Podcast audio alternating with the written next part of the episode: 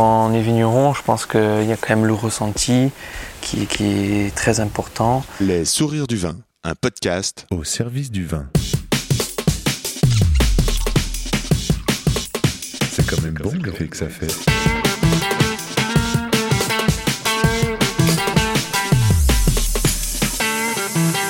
Attends, regarde, j'enregistre. Non, on fait silence.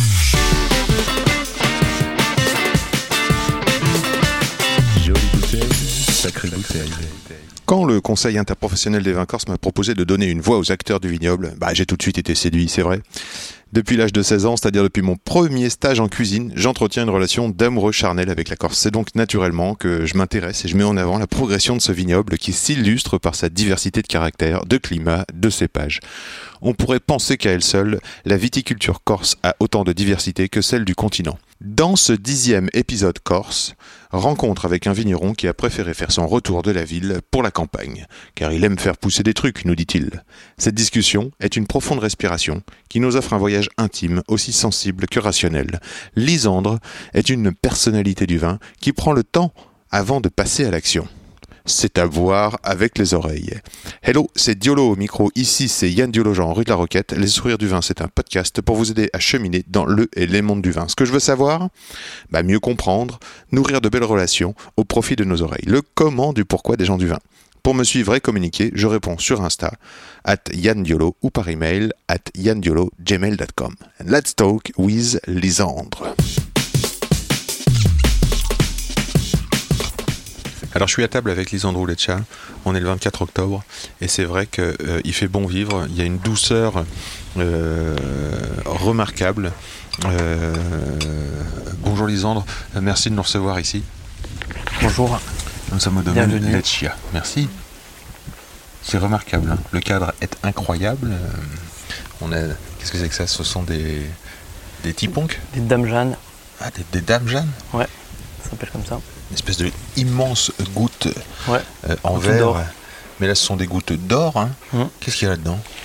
Là, c'est du muscat du Cap Corse. Et ça fait deux ans qu'il est là. Ça fait deux ans qu'il est là? Qu'est-ce que ça fait de prendre le soleil et de. Eh ben, on, on essaye de comprendre, euh, nous aussi, parce que ça fait très peu de temps qu'on le met dehors. Là, c'est la deuxième fournée, si on peut dire. Il y a du 2016 qui a déjà passé deux ans dehors, qui maintenant est dans un fût. Oui. Et ça, c'est du 2019. Donc en fait, là, le soleil, c'est votre cuisinière, quoi. C'est votre. euh, C'est un peu ça. C'est un peu ça. Après, bon, l'été, c'est la chaleur, l'hiver, c'est c'est plutôt le froid. Je sais pas si c'est bon, mais en tout cas, qu'est-ce que c'est beau? Ça fait un contraste euh, or euh, foncé, un peu ambré, avec euh, derrière les oliviers verts, la vigne, euh, le maquis au loin. Ça, ça donne une. Et en plus, là, on, a un rayon de soleil dedans, donc euh, tout ça, ça fait des reflets. Le spectacle est éblouissant. Enfin, Ouais, je comprends. tu comprends? En plus, bientôt, on va les décorer en citrouille. Parce qu'on va fêter Halloween avec les enfants. Et du coup, Alors, comme ça, t'es papa? un, un autre intérêt. Oui, deux fois. Deux fois? Félicitations, bravo. Merci. Euh, deux ans, trois ans. Et euh, Bientôt 3 ans et bientôt 7 ans. La grande, la grande 7 ans et 7 ans en février et le petit 3 ans. t'as choisi quoi comme prénom? Enfin, vous avez choisi quoi? J'imagine à deux, parce que Ah c'est oui. une grande discussion, ça, non? Ben, la grande elle s'appelle Lisa Marie et le petit s'appelle Pedro Zanto. C'est bien corse tout ça. hein. Mmh, à ouais. Paris, on a plutôt euh, des Robins et des Ernest et des Louison. euh, Eh ouais, c'est le terroir. hein. c'est le terroir. Les Andrews, euh, ça fait déjà au moins une heure, euh, euh, deux heures que nous sommes ensemble peut-être. et j'ai l'impression que la contrainte, c'est la liberté. J'ai l'impression que ce terroir, ces, ces terres là sur lesquelles on a marché, enfin roulé, euh, monté, grimpé, descendu, euh, ces raisins, ces grappes, ces pieds, euh, euh, ce chai, euh, donc cet endroit où on fait le vin, euh, tout ça, ce sont des données euh, très peu euh, changeables, mais que c'est quand même euh, ta liberté dans le sens où euh, c'est ton mode de questionnement, c'est toi qui vas faire les choix, c'est toi qui vas euh, discuter avec toi-même, j'ai l'impression aussi. Qu'est-ce que je vais faire comme choix? Qu'est-ce que et tu as une grande force là-dedans pour traverser toutes ces questions? Est-ce que la contrainte, la contrainte, c'est la liberté? Est-ce que ça te, ça te fait quelque chose de cette phrase? Ouais, je la comprends. Je la comprends parce que on évolue en liberté euh, toujours euh, dans, un cadre. Et cette contrainte-là, euh, quand on est vigneron, elle est, elle est structurelle parce qu'on a, des bâtiments, on a un équipement. Et euh, elle est aussi euh, géographique. On a, des vignes euh, sur un terroir, dans un endroit. Euh, on a des vignes qui sont, pour ma part, moi je récupère des vignes qui sont déjà plantées euh, depuis euh, plus de 30 ans, donc euh, euh, il faut composer avec ça. On, doit avoir une grande adaptabilité à, ce que nous donne la nature et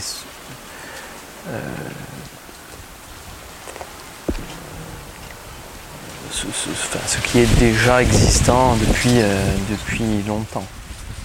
Est-ce que 30 ans, les vignes, quand elles ont 30 ans, est-ce que tu dois apprendre à les connaître? On apprend toujours à les connaître, oui. Mhm.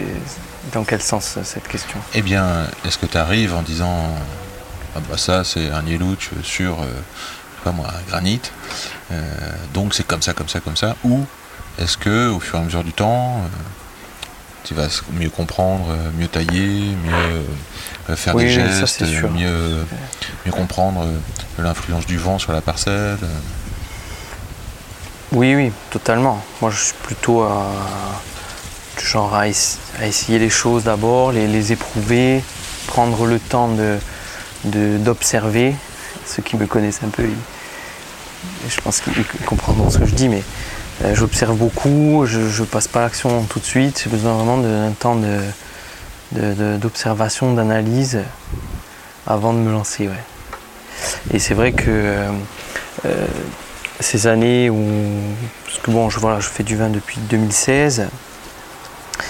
Et il n'y a pas eu forcément beaucoup d'essais qui ont été faits dès le début, mais c'est vraiment. euh, ces premières années, c'était un- un- une réappropriation euh, de,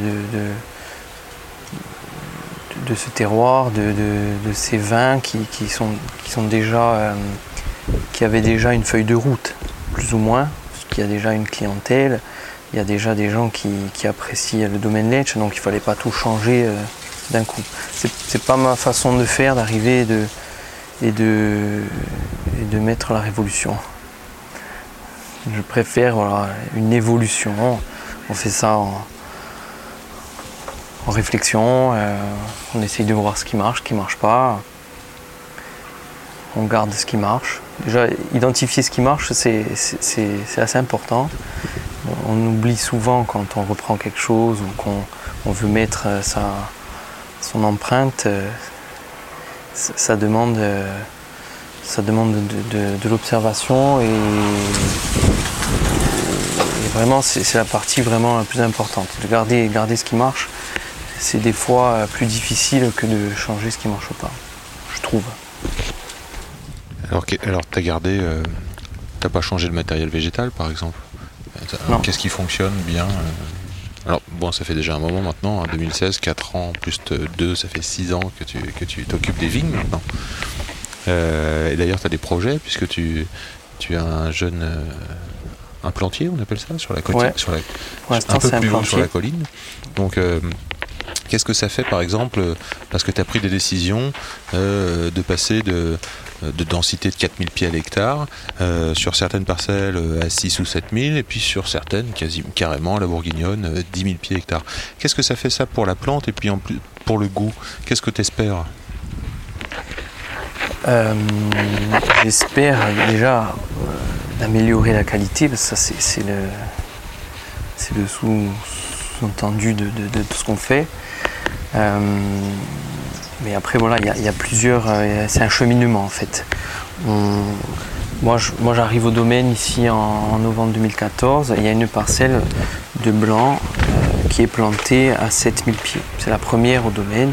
Elle a été plantée à l'époque où Nicolas Mariotti était, était chef de culture du domaine.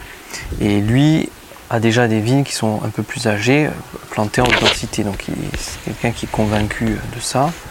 Donc moi j'arrive euh, ici et je, dois m'occuper de cette parcelle. Et au début, et je le, dis- sans, sans, rougir, mais je, c'est une parcelle qui était difficile pour moi. Euh, j'étais pas trop, trop content de récupérer quelque chose comme ça.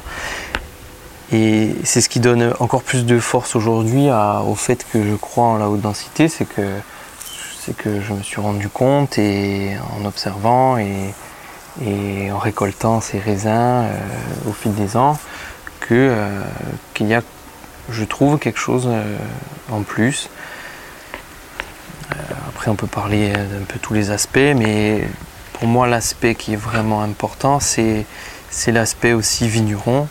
C'est-à-dire quand on passe dans une parcelle qui est plantée à 7000 pieds hectares, elle est, elle est un peu plus... euh, les rangs sont plus resserrés. Et quand on, on est en tracteur à l'intérieur ou qu'on passe à pied, Mhm. on se sent davantage dans une, dans une vigne. Ah oui.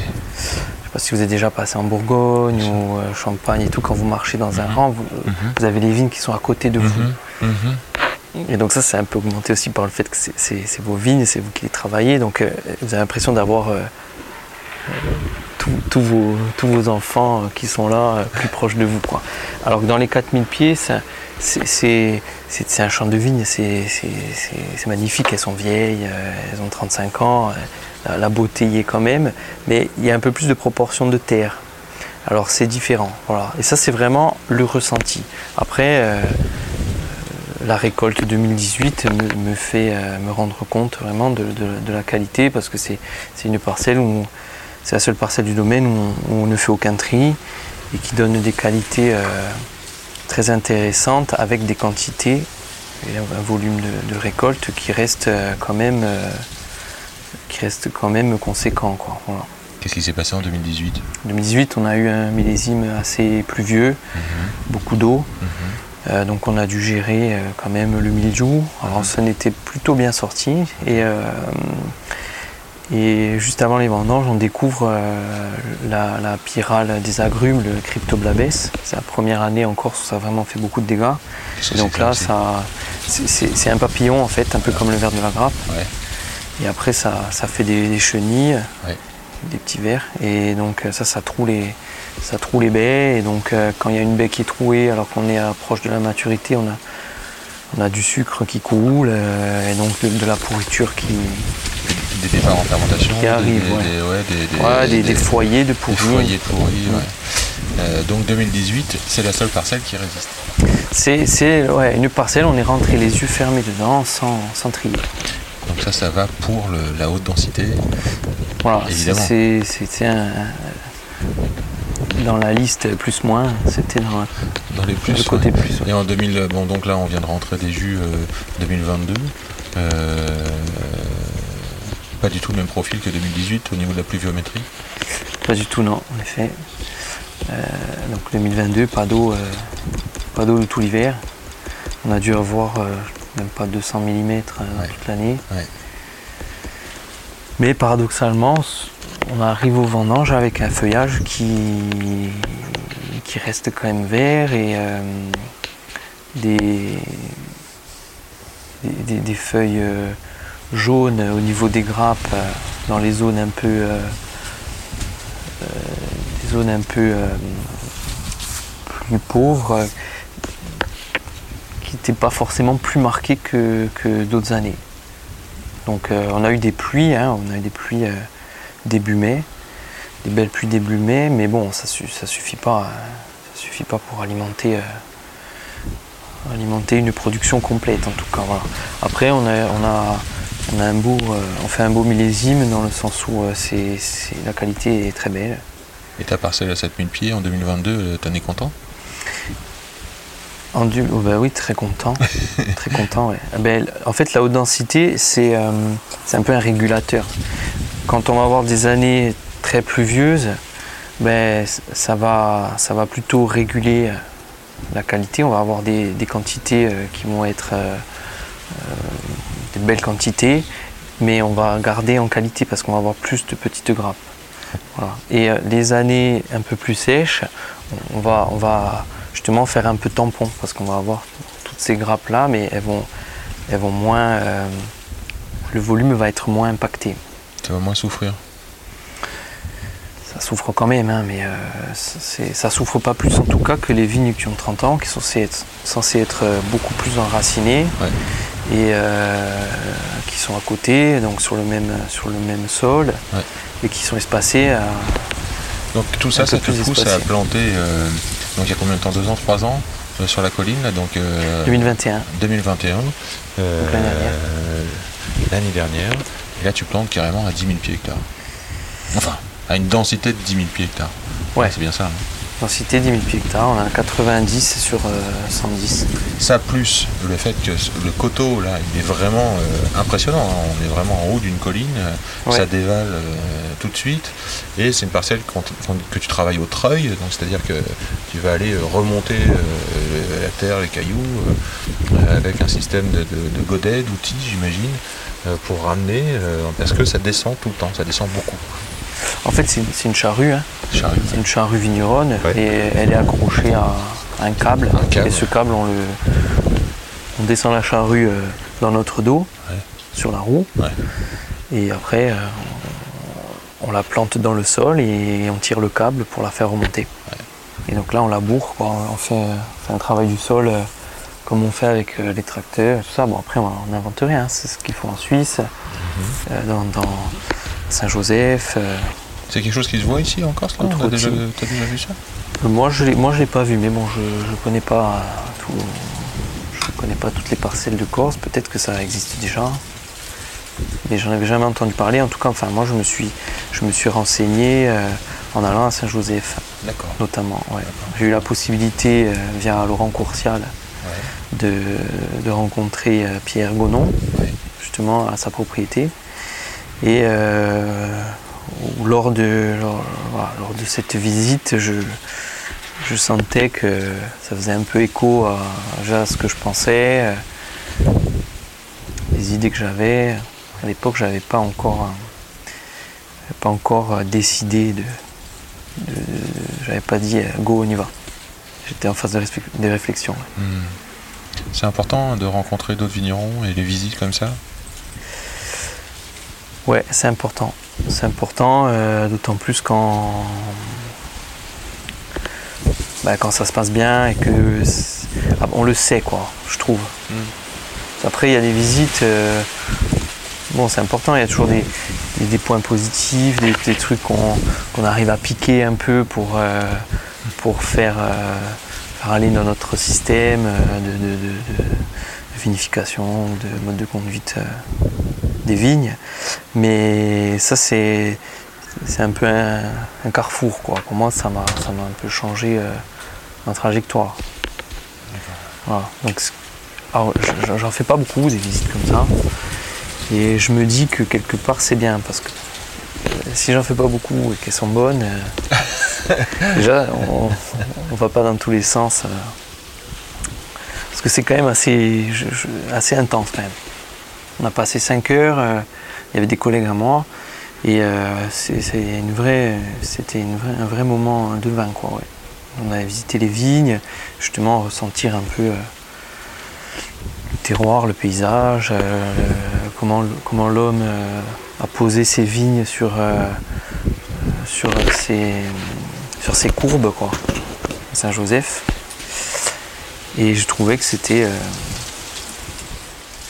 Ça, c'est un aspect, euh, c'est un élément important pour toi, de respecter la courbe de la colline plutôt que de, que de la structurer à la manière de. euh, dans une autre manière. C'est-à-dire, est-ce que le paysage est important pour toi? Est-ce que tu prends en compte l'environnement ou est-ce que tu vas être capable de, je sais pas moi, de terrasser, de créer un plateau, euh, une ouverture.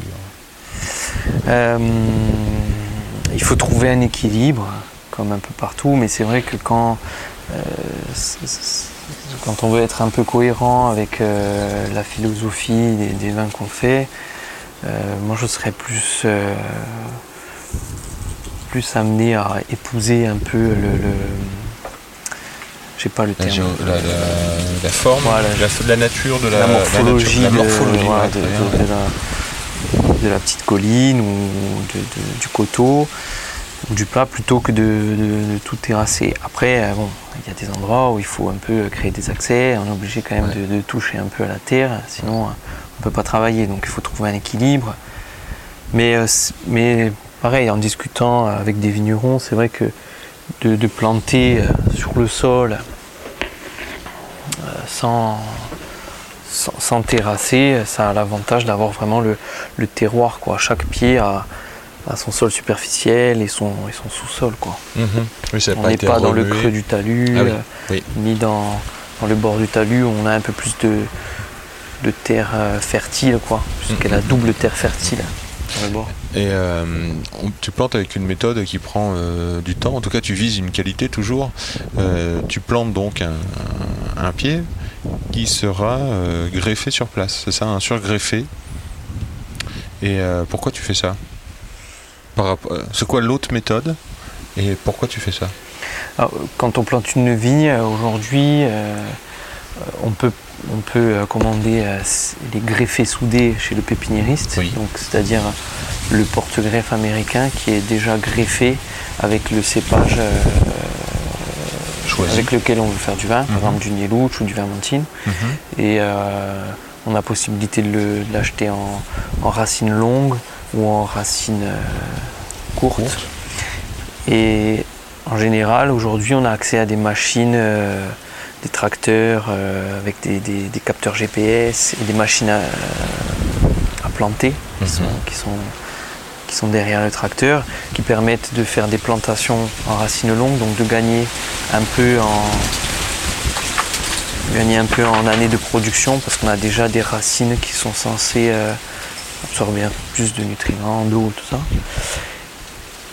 Et euh, donc là, c'est la méthode la plus, aujourd'hui, la plus facile, quoi.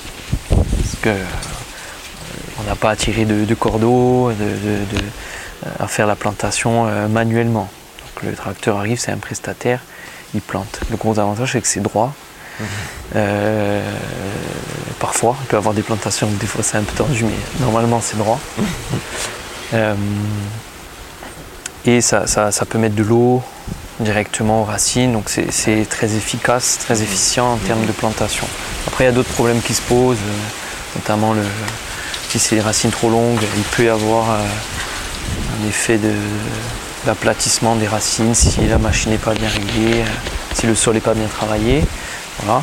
Mais ça, c'est vraiment la, première manière de, la manière la plus facile de, planter de la vigne aujourd'hui. Et après, euh, en plantant, donc comme on l'a fait, des, racinés. Donc euh, les racinés, c'est simplement le porte-greffe, donc l'américain. On a choisi un porte-greffe qui est du Paulsen. C'est un- porte-greffe qui, est censé résister à la sécheresse et euh, qui donne un peu plus de vigueur. De vigueur. Donc l'idée, euh, c'est de, de donner plus de force à l'implantation. C'est-à-dire que le raciné, il est tout seul, il n'a pas de greffe, euh, il n'a pas à alimenter euh, un cépage qui va donner des fruits. Il, il est là, il se concentre sur les racines. En général, le porte-greffe, il est, il est décorrélé de la vigueur du cépage. Voilà. Donc quand il est tout seul, il est censé euh, euh, être plus sauvage. quoi. C'est c'est une vigne sauvage. Donc en fait, on va se servir de, de, de cet aspect-là pour avoir pour, pour explorer plus rapidement le sol qui a été ameubli euh, dans les premières années. Donc implanter plus rapidement euh, les racines, quoi, parce que ça va être les racines de la, de la future euh, vigne en production. C'est un sacré boulot après de revenir sur les vignes, clac, greffer, Ouais. enfin prendre en que ça là prenne. déjà il faut, il, faut les, il faut les entretenir, il faut qu'ils grossissent un peu en diamètre. oui. Alors là sur le coteau c'est euh, la terre est pauvre, alors euh, c'est- long. l'été il faut arroser. Eh. Euh, il faut pas qu'il y ait de concurrence euh, en herbe, avec l'herbe, pour, pour, voilà, que ce soit la- le pied qui, qui mange tout ce qu'il y a à manger. Ouais. Et après, une fois que, que le pied aura un diamètre suffisant, on, on viendra greffer en, en chip bud ou en T-bud. Après, ça dépendra du, du greffeur qui va venir. On va- viendra greffer des, des bourgeons du cépage qu'on a choisi. Donc, nous, normalement, ça devrait être du Nielouch, Ouais. parce qu'on est en train de faire les sélections justement sur les domaines, sur les vieilles parcelles de Nielouch, de choisir les pieds euh, qu'on va regreffer là-haut. Ah, super. Donc, on va choisir les plus beaux pieds pour les mettre là-haut. Magnifique. Comment tu pourrais décrire le goût du Nielouch, par exemple? Puisqu'on en parle. Euh, C'est un cépage qui, que t'aimes? C'est un raisin qui te. qui- que, tu, que tu as appris à aimer euh, ou qui est euh, par nature. euh, non, je, je dirais plus que j'ai appris à l'aimer. Ouais. t'as appris à aimer ouais. Parce que euh, quand on, quand on, quand on goûte du Nielouch, on peut, euh, on peut passer à côté de lui, je trouve. Quand Ouais. on goûte euh, plein de bouteilles, peut-être pas les bonnes, peut-être pas au bon moment, Mhm, euh, mhm. peut-être euh, pas les bons millésimes, on peut, euh, je pense, passer, passer à côté de ce cépage. Je dis souvent que c'est un cépage qui est un peu capricieux. Oui. Et, et mais je, mais je l'aime bien parce qu'il y a, y a beaucoup de. Je trouve qu'on a beaucoup de travail à faire dessus. Ouais. C'est, c'est un. Il y a toujours. euh, on découvre toujours quelque chose. ouais.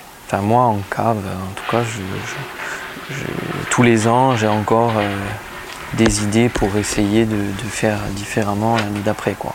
Et ça s'arrête jamais. Surtout en cave? En cave, ouais. Après, à la vigne, c'est plutôt. euh, Il y, a- aussi du boulot à la vigne, il y a aussi des, des- des- des pistes de- d'exploration, mais euh, À la vigne, est-ce que. Enfin, on n'a pas trop parlé des natures de sol, mais. euh, Est-ce qu'en fonction des natures de sol, le Nielouch, il a un, un goût différent? Oui. Alors, il y a plusieurs natures de sol à Patrimoniaux. euh, ici, euh, qu'est-ce que ce serait? Nous, on a beaucoup de, de- de sols différents. Ouais. Euh, on n'a pas de parcelles euh, homogènes sur un type de sol. C'est rigolo parce que t'as- en, en regardant ce domaine-là, on pourrait penser que, parce que tu as la cave euh, au milieu, de toutes tes vignes. Donc c'est Ouais. magnifique, on pourrait se dire tiens c'est un sol tenant, un sol bloc, euh, Ouais. une seule qualité de sol quoi. Mais non. Mais non, ouais, on le voit, on le voit quand on travaille en tracteur, euh, quand on passe dans les vignes, on le voit, ça change.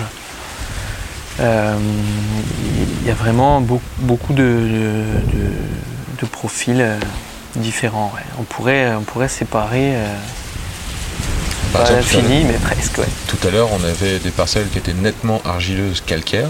Ouais. Ça, on l'a. Donc, ça, c'est sur la dernière parcelle qui a été, enfin, l'avant-dernière, plantée en 2020.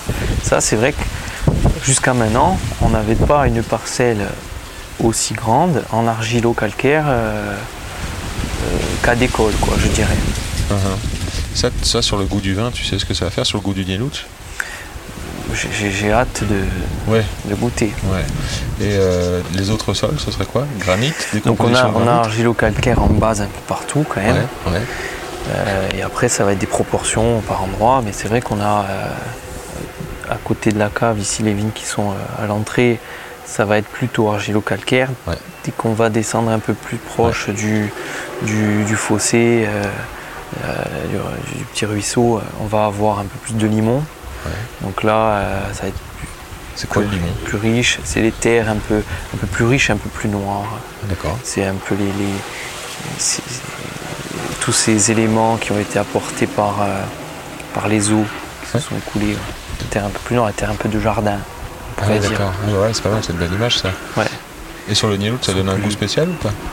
Est-ce que tu l'identifies ou c'est récolté, euh, mélangé Ben, ça en général, ces parcelles-là qui sont sur des terres un peu plus, euh, un peu plus profondes, euh, plus riches, on, on y fait plus du rosé avec le Nielouch. D'accord. Voilà. Parce que ça donne des, des vins qui. Ça donne des, des belles grappes. Ouais. qui montent pas forcément euh, en degrés comme on l'attendrait Uh-huh. et qui, ont- qui gardent quand même des belles acidités. Donc c'est ce qu'on veut sur du rosé. Ouais. C'est des altérants. Et euh, est-ce que tu aimes euh, Vermentino Ouais, oui aussi. ouais. Eh oui. Quelle question Quelle question. ouais. Ben, le Vermentino, c'est euh, c'est le cépage blanc. hein. Moi, j'en ai qu'un. Et euh, c'est pareil. On a toujours des. des- Je trouve qu'il est, très très complet. Ouais. Et on peut faire euh, beaucoup de choses.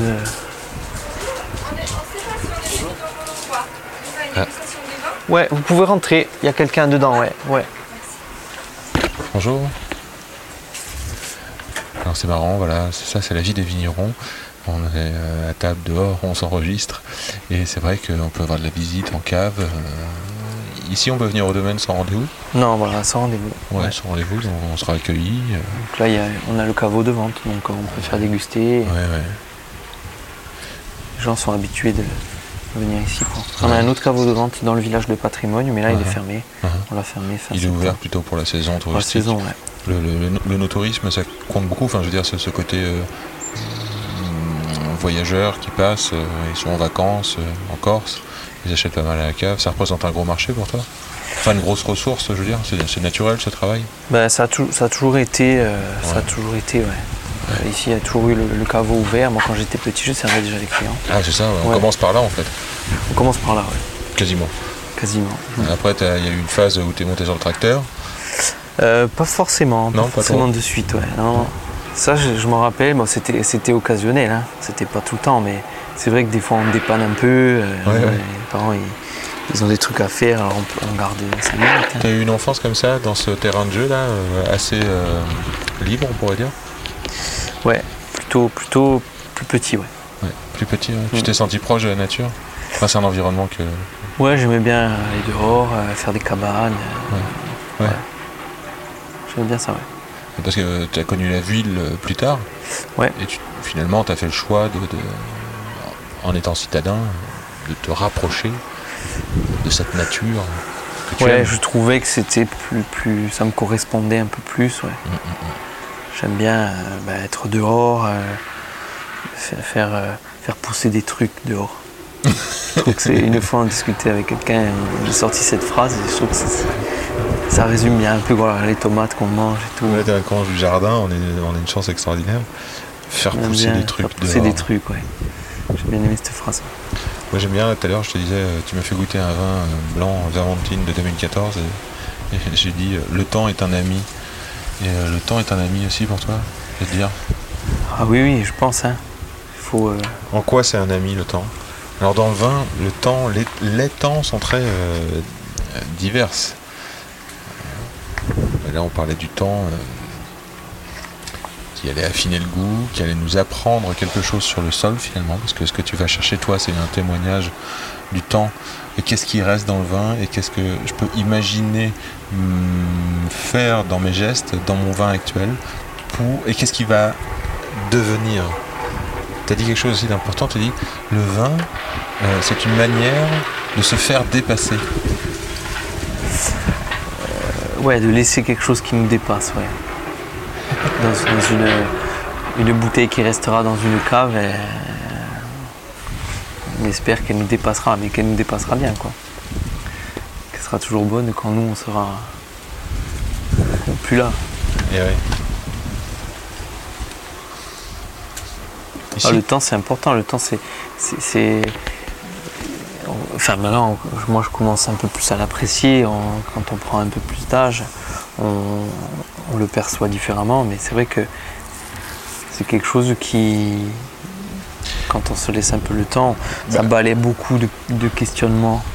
le temps est un ami dans le sens où, par exemple, euh, dès la reprise du domaine, tu choisis de prendre ton temps pour bien comprendre ce qui se passe et euh, euh, mettre touche par touche, distiller ton apport et en prendre la conduite délicatement. D'abord la viticulture, puis les vinifications, où tu es en train de faire des apports, par exemple en cuverie.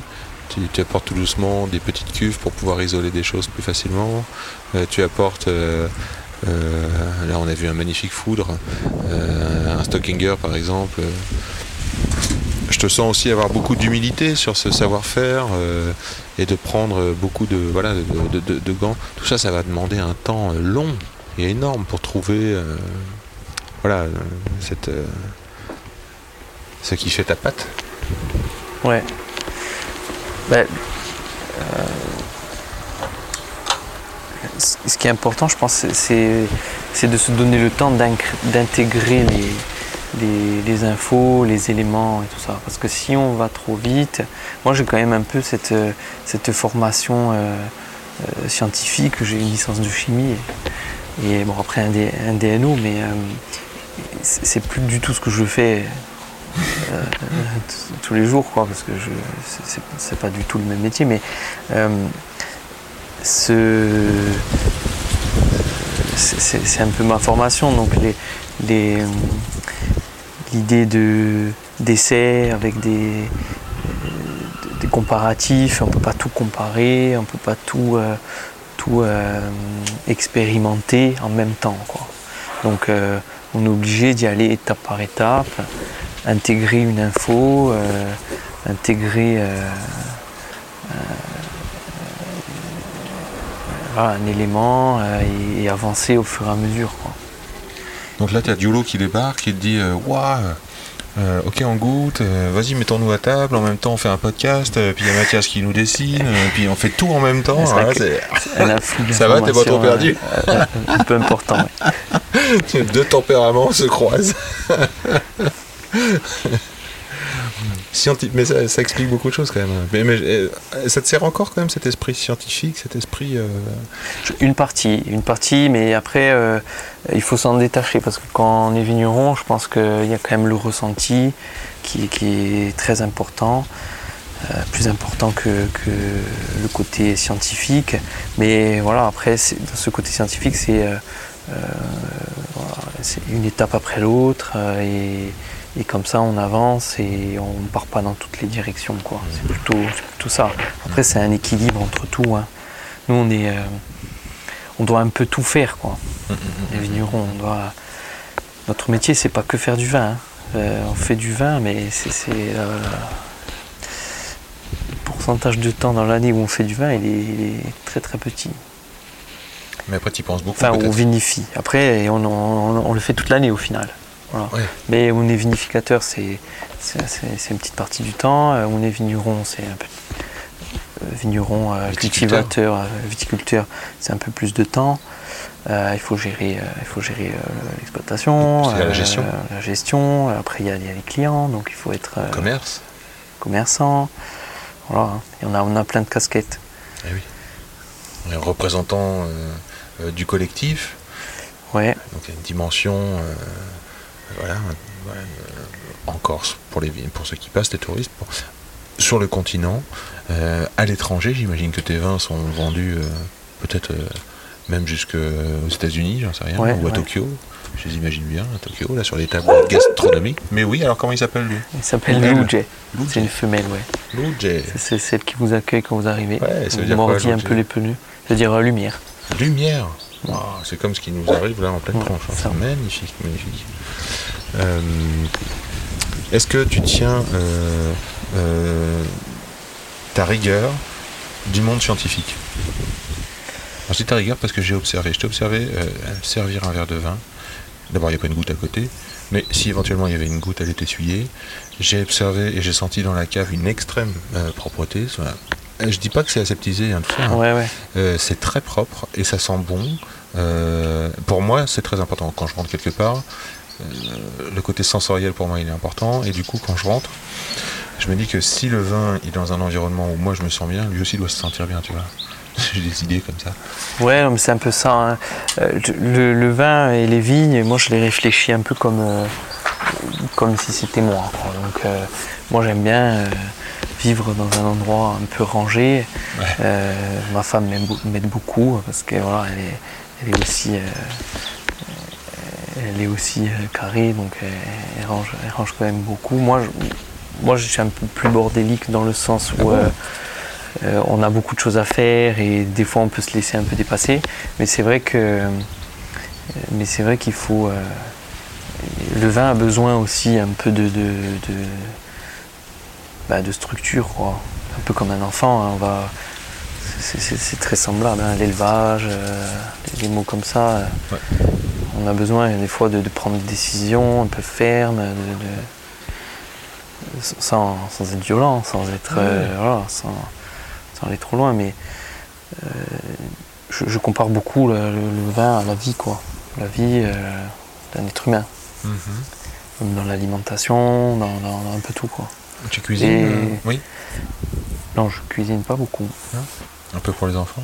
Pour les enfants, ouais, on cuisine ce qu'il faut pour. euh, Alors tu cuisines pas, mais là tu nous as préparé des tomates du jardin, avec du basilic du jardin, avec des noisettes et du sel, avec de l'huile d'olive du domaine, et surtout moi le détail qui me plaît encore plus que tout, c'est que tu as pris le soin d'enlever la peau. Donc voilà pour moi même ça c'est de la cuisine. Et c'est de la cuisine de précision. Bah alors je cuisine. Alors, hein. De la peau. Enlever la peau des tomates, c'est de la cuisine. Mais oui, parce que euh, c'est une forme de courage et ça en dit beaucoup sur l'esprit et sur, le, sur la manière de- d'envisager les choses. Est-ce qu'il y a des recettes ou des goûts euh, d'enfance dont tu te rappelles qui t'ont marqué? Par exemple, je sais pas si ta maman cuisinait ou si le grand-père ou la grand-mère cuisinait ou Ouais, Si, ma euh, grand-mère ouais, qui cuisinait euh, des plats. c'est des choses que tu aimais particulièrement. Corse, ouais, comme quoi Ouais. par exemple ouais, elle faisait, elle faisait de tout. Moi j'ai j'ai, euh, euh, j'ai un souvenir des, des lentilles. Lentilles? Voilà, les lentilles euh, au figadelle. Ou, c'est une, figadelle, c'est une sauce c'est du foie de veau, Voilà, du foie de, de, de cochon, porc, de porc, ouais. séché en forme de saucisse. Quoi. Très puissant, ça va très bien avec la saucisse, quoi. C'est de la Ouais. Ça, après, sinon, il y avait des, il y avait des choses un peu plus. euh, c'est toujours un peu en sauce, hein. Ouais, sauce, ouais. euh, des petits pois, lardons, euh, Ouais. voilà, des trucs comme ça. Je peux imaginer les petits pois lardons, enfin en tout cas même les lentilles, euh, lentilles figatelles ou de, de Corse il y a euh, 60 ans, euh, ça doit être un truc incroyable parce que c'est le produit aussi qui la grand-mère, la- la- la- la- l'amour dans la cuisine plus la grand-mère, ça doit être délicieux. Comment tu continues à éveiller ton goût? Comment tu as appris à goûter par exemple? Moi, j'ai vraiment appris à goûter euh, à Dijon euh, lors de ma formation euh, de diplôme d'œnologue. Vraiment, vraiment goûter, mais là, j'ai goûté de manière. on apprend scientifique, on apprend les défauts. Et je rejoins un peu ce que tu disais tout à l'heure. Est-ce que c'est ta formation scientifique qui te sert? J'essaye de m'en détacher en fait. Elle m'a vraiment marqué. Et plus ça va, plus j'essaie de, la garder dans un coin, mais, euh, de, déconstruire un peu euh, tout ce qu'on a appris à l'école. Parce qu'à l'école, on est disposé à apprendre, on a beaucoup de temps, donc on, s'imprègne de beaucoup de choses. On apprend vite, on apprend beaucoup, on apprend fort parce que on est jeune et on veut, euh, on veut faire mieux que tout le monde. Euh, On se dit, Moi, quand je vais rentrer, je vais faire ça, je vais faire ça. On essaie de trouver la recette miracle parce que nous, on est parti sur le continent et que et qu'on a appris des trucs en Bourgogne. Alors, euh, c'est forcément euh, qu'on a appris des trucs qui vont révolutionner le, savoir-faire. Parce que bon, après, on se rend compte que c'est pas du tout comme ça. Euh, mais euh, voilà, du coup, on apprend, on apprend quelque chose qui nous, qui nous, qui nous marque un peu. Et il faut, euh, au fur et à mesure, un peu le, déconstruire, réapprendre. Bon, c'est ça le travail, hein, c'est faire et défaire, quoi. Faire et, dé- faire et défaire. Souvent avec Mathias, on se dit faire et refaire, c'est savoir-faire. faire et défaire, ça me plaît bien aussi. Faire et défaire et refaire. Oui, oui. Alors, comment tu fais euh, pour te ressourcer, toi? Tu as besoin de, de faire quoi euh, Par exemple, tu te dis, ouais, j'ai trop vu de. J'ai fait trop de commerce, euh, ou alors je suis harassé dans mon corps, ou alors euh, la famille, j'en peux plus. Pour te ressourcer, tu fais quoi? Mais comme on fait beaucoup de choses différentes à la fois, Oui. je, je- Ah. ouais, je me, je me- je m'auto-ressource en fait, Ah. en, en changeant. quoi. Par exemple, cette année, je suis descendu, euh, je suis descendu à Porto Vecchio, au Bonifacio. C'est un secteur qu'on a en direct, euh, qu'on distribue, qu'on livre en direct. Et donc une fois par semaine, je descendais dans le sud, donc ça, ça me faisait changer d'air un peu par rapport à ici. Euh, mais du coup, après, ici, euh, ça me manquait un peu. Donc euh, voilà. Après, comme on travaille beaucoup, la famille, ça nous manque un peu. Donc euh, on va un peu voir la famille. Donc euh, après, c'est sûr qu'on a, on a comme tout le monde des, des coups, euh, des coups de mou, des coups de, de blues et tout ça. Mais en restant dehors, euh, au soleil, euh, en ayant des gens qui, qui- qui viennent ici, qui, qui nous parlent un peu de vin, qui goûtent nos, nos produits, euh, qui, ça nous motive aussi. Il y a, il y a toujours, euh, on reste jamais seul. Ouais, je comprends, c'est super. Est-ce que tu as le temps de, de- alors, euh, de faire de la musique, par exemple? Ou d'en écouter? Ah, non, plus beaucoup. Plus beaucoup. Ouais, plus beaucoup. J'entends beaucoup de Disney là en ce moment avec les gosses. Mais on a des, chansons corses. aussi. Libéré, délivré Alors, les chansons corse, tu chantes?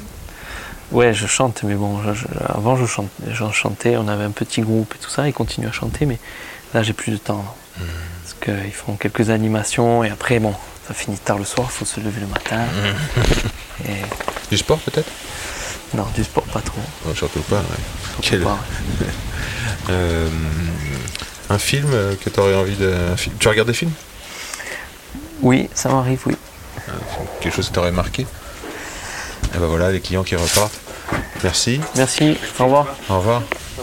Ben, profitez bien, bonne dégustation. Ont fait un bon choix, je suis sûr. Déjà, ils sont là. Film, je dirais euh, Inception. Ah j'ai ouais. bien aimé, ouais. j'ai j'ai regardé plusieurs fois. Ouais. On peut avoir plusieurs lectures différentes, euh, toujours en train de réfléchir. C'est bien fait. Après, je suis pas, je suis pas un grand spécialiste de, de cinéma, mais voilà, j'ai bien aimé ce film. Alors, quel serait euh, Christopher Nolan, hein, c'est ça Quel serait, le, le- s'il en avait un, le pouvoir magique euh, du, du, du vin?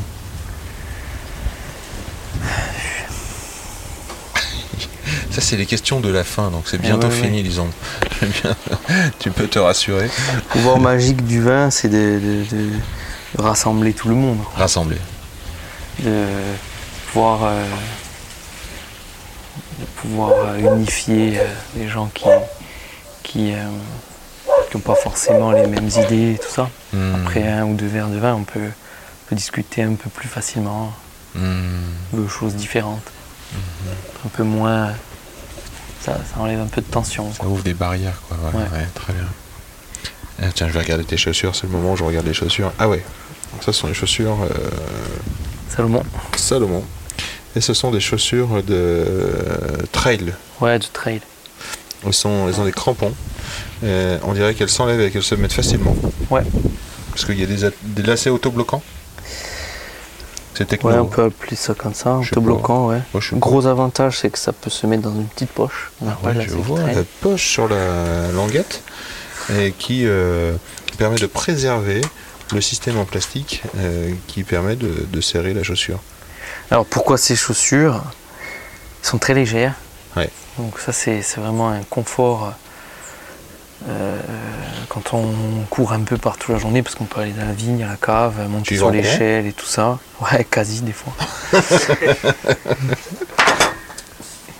et euh, donc on peut- elles ont des crampons, on peut, on peut, euh, on peut marcher dans les lignes. Ouais. Et autre avantage, elles sont en Gore-Tex dessus, donc elles sont, Elles sont étanches. imperméables. Donc on peut travailler à la cave aussi. Si on doit rincer un dégustateur, un truc comme ça, on n'a pas les pieds mouillés. Mhm. Puis elles sont d'une couleur assez sobre, donc euh, ça passe partout. Quoi. Ouais, voilà. Est-ce que tu auras une odeur euh, que tu détestes ou une odeur que tu aurais préférée? Une odeur? Un truc euh, que ça va pas? Que j'aime pas. Hmm.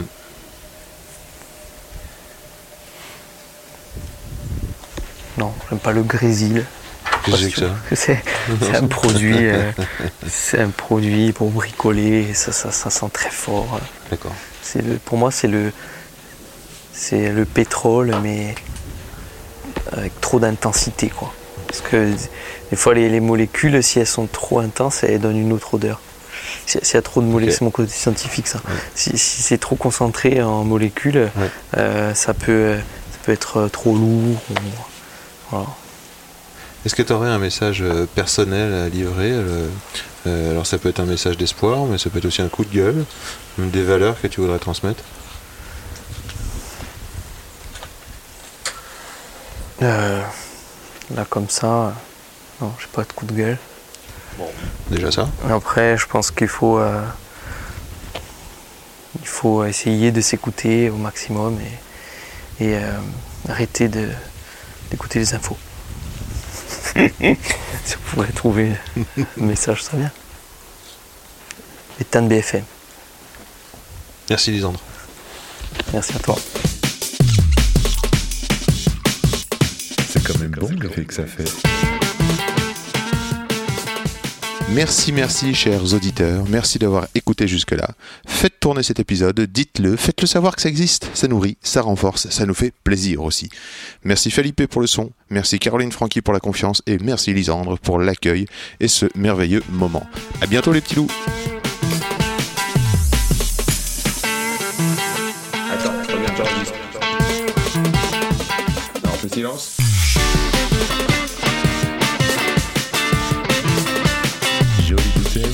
Sacrée bouteille.